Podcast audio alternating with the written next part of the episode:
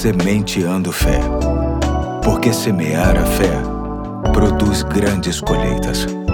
Olá, aqui é o Pastor Eduardo. Hoje é sábado, dia 27 de maio de 2023 e te agradeço muito estar comigo em mais um episódio da série Viver Bem, com base no livro de Provérbios, sendo que hoje lerei Provérbios 3, de 21 a 26. Diz assim o texto. Meu filho, guarde consigo a sensatez e o equilíbrio, nunca os perca de vista. Trarão vida a você e serão um enfeite para o seu pescoço. Então você seguirá o seu caminho em segurança e não tropeçará. Quando se deitar, não terá medo e seu sono será tranquilo. Não terá medo da calamidade repentina, nem da ruína que atinge os ímpios, pois o Senhor será a sua segurança e o impedirá de cair em armadilha. Como um pai, o autor dos Provérbios, repetidas vezes, usa sinais de alerta tais como: Filho meu, ouve, guarda, atende, aceita, não esqueça os meus mandamentos,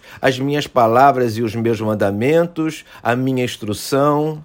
É uma demonstração de carinho muito especial. Se agirmos de maneira orgulhosa e vaidosa, desprezando os princípios apresentados neste livro, sem reconhecermos as nossas limitações e fracassos, agiremos com orgulho e insensatez, conforme lemos em Provérbios 16, 18, que diz: O orgulho leva a pessoa à destruição e a vaidade faz cair na desgraça. Hoje quero dar destaque ao equilíbrio. Sempre entendi que uma das marcas mais significativas do evangelho na vida de uma pessoa é a harmonia e sensatez oriundas da presença do Espírito Santo. Isso fica muito claro quando lemos que podemos irar, mas não pecar, que podemos nos alegrar com os que se alegram e entristecer-se com os que estão tristes. Quando lemos que é muito bom estarmos em festa, mas que na casa onde há luto também existem coisas importantes e boas, pois ali podemos ver o que a vida verdadeiramente é. Quando lemos